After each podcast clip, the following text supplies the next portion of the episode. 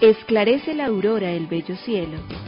Otro día de vida que nos das, oh tierno Padre que en el cielo estás. A esta hora, unamos nuestros corazones en alabanza al Señor, Creador de todo cuanto existe. Compartamos el Evangelio. Reflexionemos en su palabra. Esto es, Esclarece la Aurora, con el Padre Antonio Ramírez. Bienvenidos.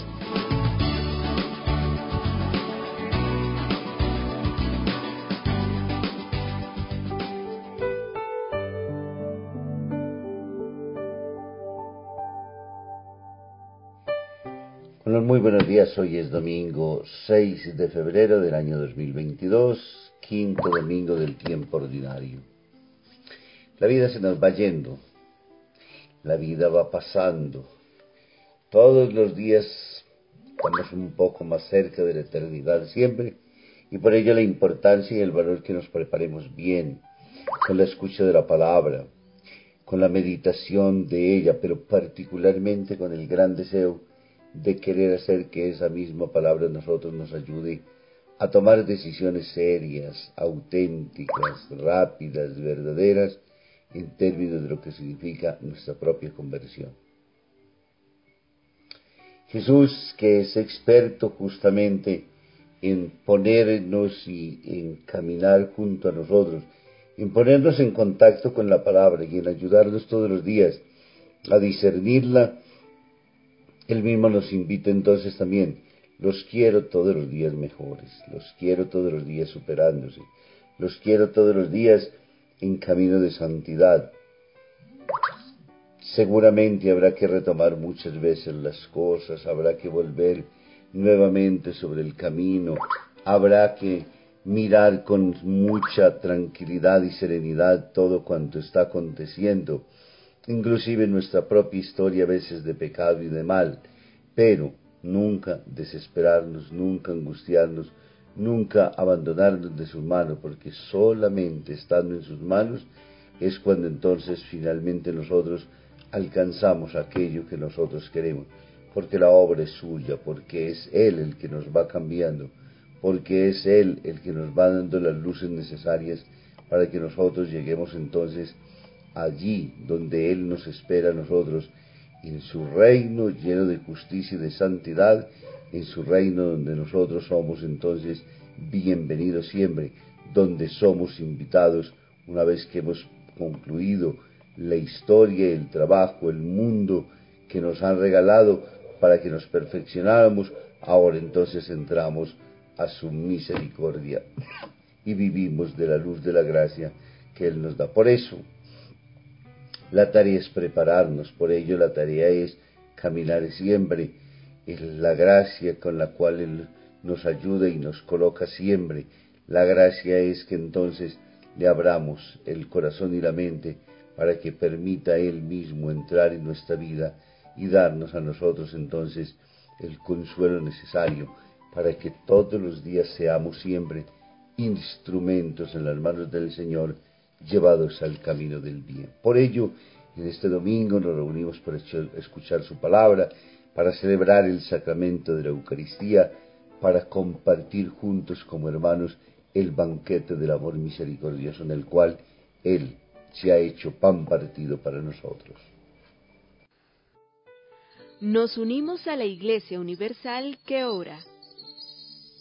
Esclarece la aurora el bello cielo, otro día de vida que nos das Gracias a Dios, Creador del universo, oh tierno Padre que en el cielo estás.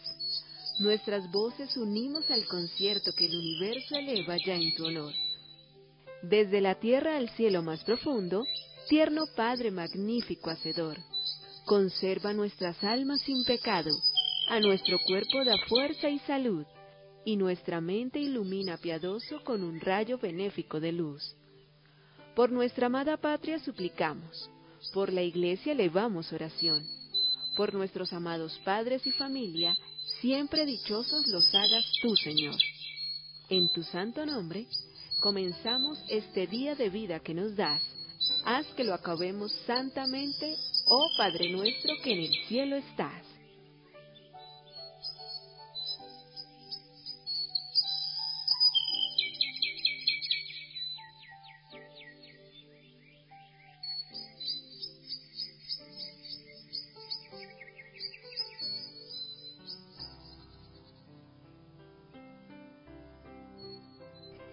y leyendo Evangelium Gaudium en el numeral 128, el Papa Francisco nos dice, en esta situación siempre respetuosa y amable, el primer momento es un diálogo personal donde la otra persona se expresa y comparte sus alegrías, sus esperanzas, las inquietudes por sus seres queridos y tantas cosas que llenan el corazón.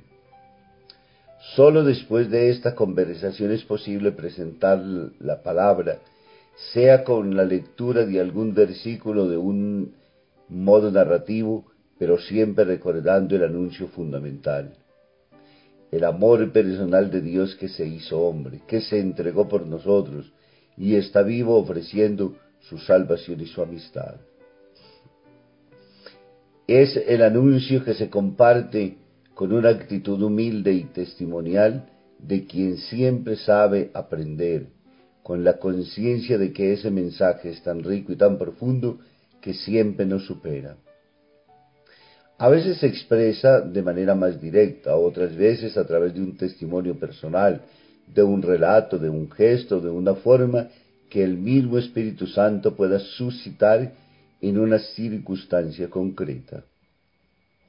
Me parece prudente y se dan las condiciones, es bueno que en este encuentro fraterno y misionero termine con una breve oración que se conecte con las inquietudes que la persona ha manifestado. Así percibirá mejor lo que ha sido la escucha e interpretada en su situación queda en la presencia de Dios y reconocerá que la palabra de Dios realmente le habla a su propia existencia. Hasta aquí el Papa, he ahí el valor y la gracia entonces con la cual Él nos invita a vivir y encontrarnos con la palabra de Dios y hacer de ella entonces fundamento de nuestra reflexión y de nuestro trabajo. Proclamación del Santo Evangelio según San Lucas. Gloria a ti, Señor.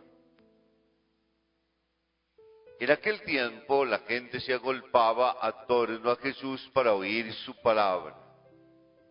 Estando en pie junto al lago de Genazaret, vio dos barcas que estaban en la orilla. Los pescadores habían desembarcado y estaban lavando las redes. Subiendo a una de las barcas, que era la de Simón, le pidió que la apartara un poco de tierra desde la barca sentado enseñaba a la gente. Cuando acabó de hablar, dijo a Simón, rema mar adentro y echen sus redes para la pesca. Respondió Simón y dijo, Maestro, hemos estado bregando toda la noche y no hemos recogido nada, pero por tu palabra echaré las redes. Y puestos a la obra hicieron una redada tan grande de peces que las redes comenzaban a reventarse. Entonces hicieron señas a los compañeros que estaban en la otra barca para que vinieran a echarles una mano. Vinieron y llenaron las dos barcas hasta el punto que casi se hundían. Al ver esto, Simón Pedro se echó a los pies de Jesús diciendo, Señor, apártate de mí, que soy un hombre pecador. Y es que el estupor se había apoderado de él y de los que estaban con él. Pero la redada de peces que habían recogido, y lo mismo les pasaba a Santiago y a Juan, hijos del Zebedeo, que eran compañeros de Simón. Jesús dijo a Simón, no temas, de ahora serás pescador de hombres. Entonces sacaron las barcas a tierra y dejándolo todo, lo siguieron. Palabra del Señor. Gloria a ti, Señor Jesús.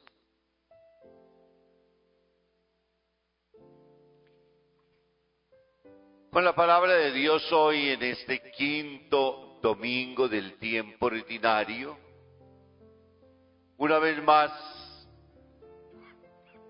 entramos en la profundísima confesión que han traído el Evangelio durante estos días para decirnos primero que realmente Jesús es verdadero Dios y es verdadero hombre.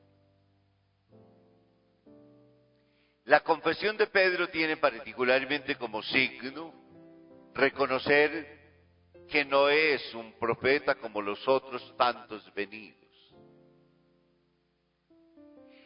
Es reconocer que allí está la presencia de Dios hecha carne, con un rostro visible que ama a los hombres y se preocupa por ellos. Por ello, Pedro hoy entonces, al ver los milagros que realiza, se echa a sus pies diciéndole y confesándole entonces, apártate de mí, que soy un hombre pecador. Reconoce, y en la persona de Pedro reconocemos toda la humanidad del pecado y de un hombre que venido de Dios viene a liberarnos del mal,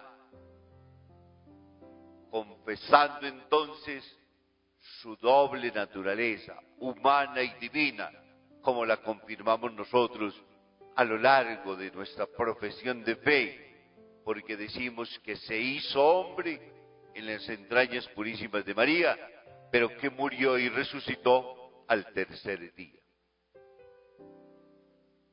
Nos queda claro en este, podríamos decir, cristológicamente, en esta primera afirmación, la importancia del reconocimiento, el totalmente santo, Emanuel Levinas, en la mitad del siglo pasado, confesaba y decía, el totalmente otro. Hoy decimos nosotros, el totalmente Dios, pero también verdadero y auténtico hombre, entonces nos muestra a nosotros para qué ha venido, la misión que ha recibido durante estos días, y los dos domingos anteriores que hemos leído, he sido enviado para anunciar el año de gracia, para liberar a los cautivos, para dar la vista a los ciegos, para proclamar el año de gracia del Señor, queda claro en el Hijo de Dios. No podemos confundirnos ni con un profeta, ni con un taumaturgo, ni con ninguna otra diferente. La persona de Dios hecha carne en medio de nosotros. Y del otro lado, la confesión de Pedro nos permite a nosotros decir, ten piedad de nosotros que somos pecadores.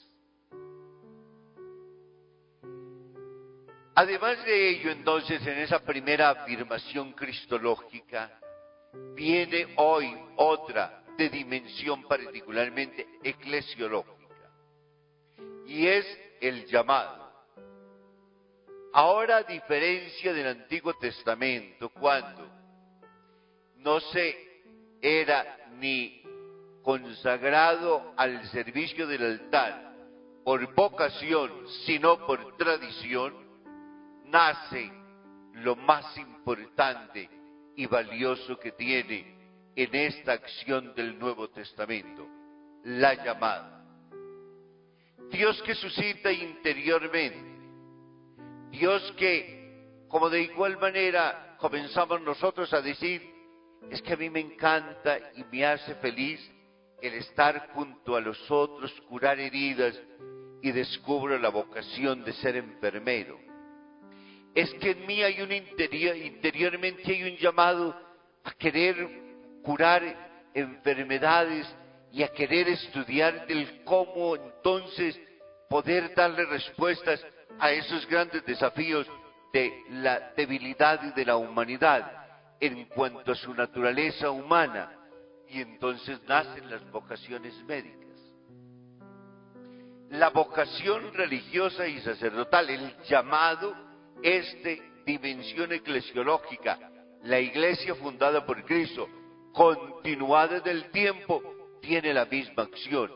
Hay quienes interiormente sienten el deseo de anunciarlo a Él, de hablar durante todo el tiempo, de ser testigos de su amor, de gustar de las cosas divinas, de estar con Él.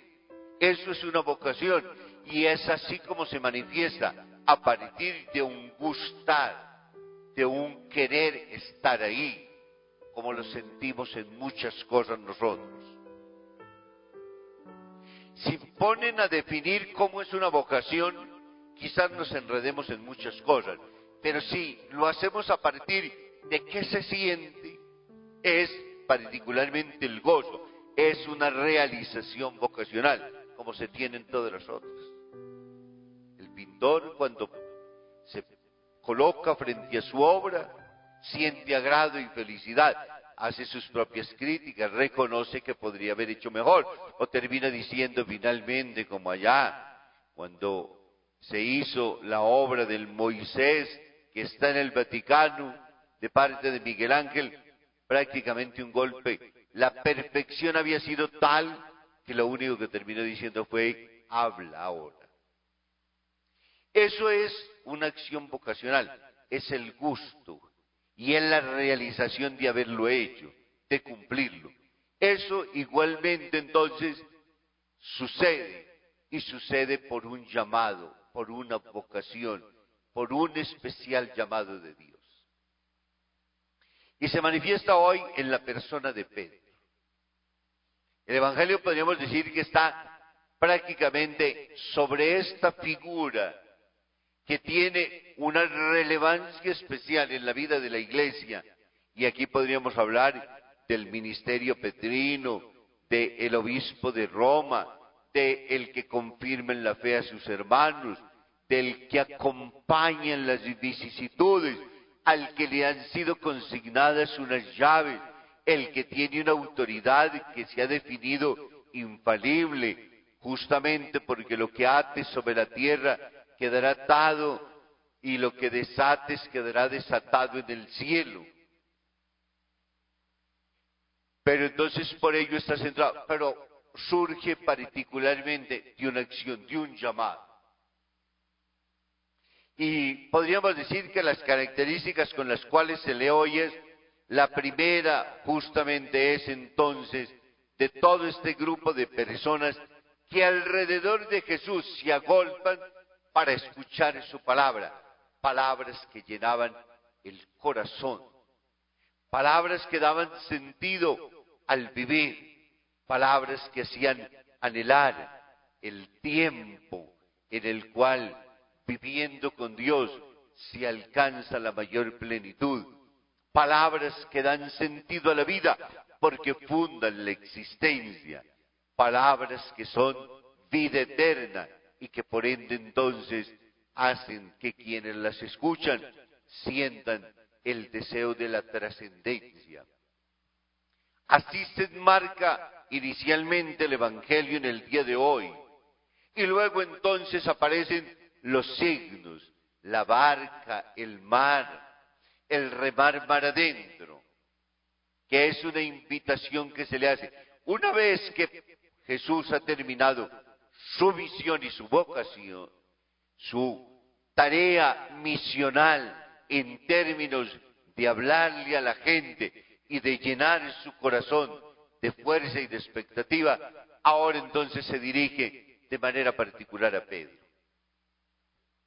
Podríamos hablar de su vocación, podríamos hablar de sus crisis de fe, podríamos hablar de la necesidad urgente de un Pedro que necesita reconocer en la persona de Jesús al Hijo de Dios.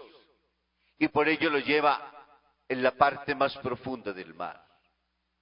En ese lago inmenso lo hace entonces remamar adentro, el tuc ininaltis que nos invitaba el Papa Juan Pablo II, lo mismo lo plantea entonces el Evangelio de hoy. Y allí va para dos cosas importantes. La primera, para confirmarle a Pedro en su misión que su vocación de pescador, aunque conozca las artes y sepa absolutamente de todo, es necesario tener una actitud obediente. Cuando están en esa parte profunda y en medio del mar, en la parte mucho más relevante y en medio de un día quitado, ahora Jesús le da una orden. echa las redes. Señor, yo soy experto en pesca.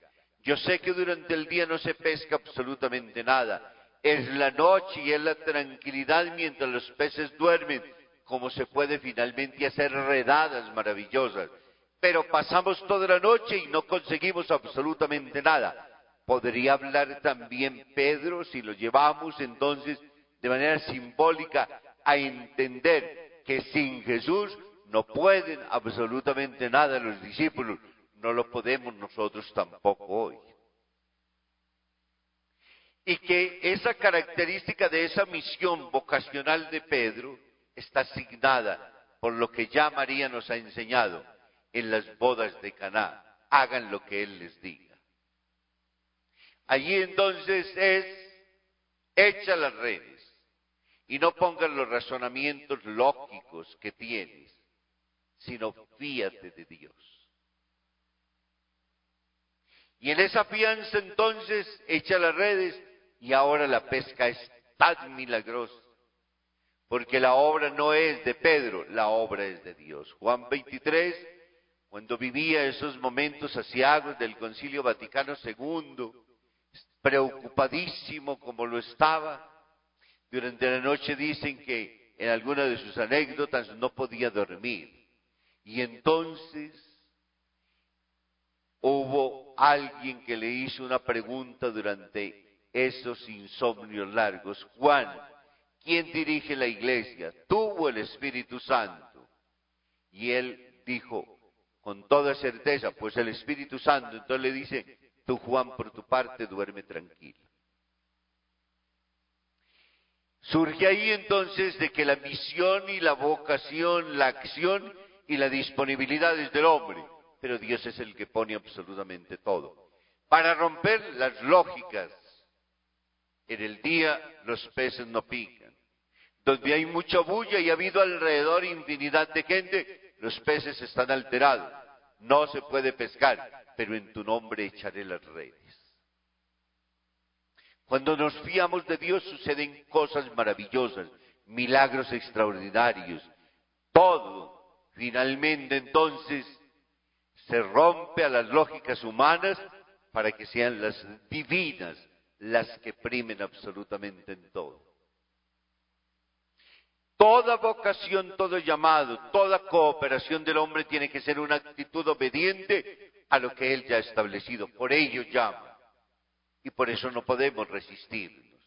Y cuando nos resistimos nos fracasamos. No nos realizamos vocacionalmente. Y allí entonces, ahora es, te haré pescador de hombres. Dejando redes, dejando todo, van tras él. Y ya solo al final entonces aparecen los otros dos discípulos, porque han hablado en plural durante todo el tiempo y solamente aparecía la persona de Simón. Ahora aparece entonces Santiago y Juan, los hijos del Zebedeo, que eran compañeros de Simón, el apóstol.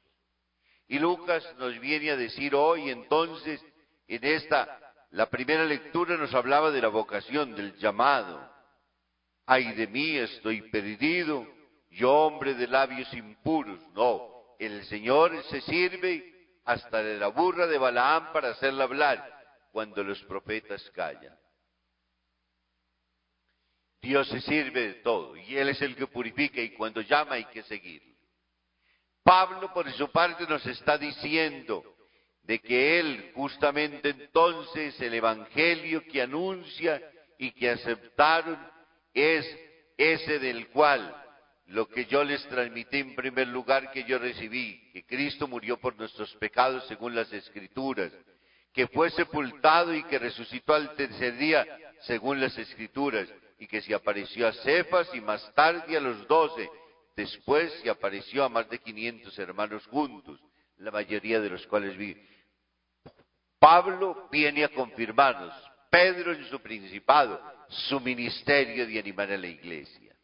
Por ello está el centro del Evangelio. Pero también viene a decirnos en el Cristo que nosotros conocemos, amamos y servimos, el mismo entonces que murió por nuestros pecados. Por ende es verdadero hombre también, pero es verdadero Dios.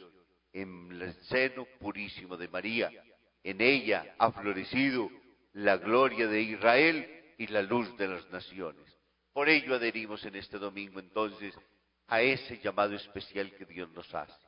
Creámosle a Dios, escuchemos su palabra, vivamos según Él y permitamos que nuestra vida también sea testimonio y buena razón. También nuestras palabras y nuestros actos deben ser liberantes para los hombres y las mujeres de hoy. Dios cuenta contigo, Dios cuenta conmigo. Dios quiere que nos dediquemos a esta tarea de llevar la buena noticia también a los pobres, a los que son excluidos, pensando y partiendo en que los primeros pobres somos nosotros y por ello nos como Pedro nos colocamos de rodilla, apártate de mí que soy un pecador. Y Él vendrá con su gracia y nos fortalecerá siempre para que seamos en medio del mundo razón y esperanza para muchos hermanos y hermanas. Y que les bendiga el Padre, el Hijo y el Espíritu Santo. Un muy feliz y santo domingo para todos ustedes.